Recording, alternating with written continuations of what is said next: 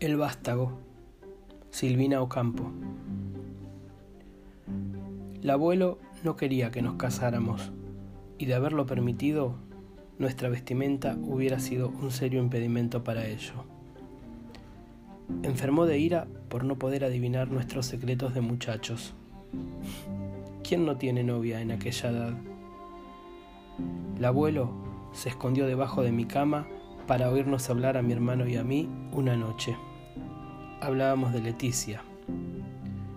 La sordera o la maldad le hizo pensar que ella era la amante de mi hermano. Nunca lo sabré. Al moverse, para no ser visto, se le enganchó parte de la barba a una bisagra del armario donde tenía apoyada la cabeza y dio un gruñido que en aquel momento de intimidad nos dejó aterrados. Al ver que estaba a cuatro patas como un animal cualquiera, no le perdí el miedo, pero sí el respeto. Para siempre.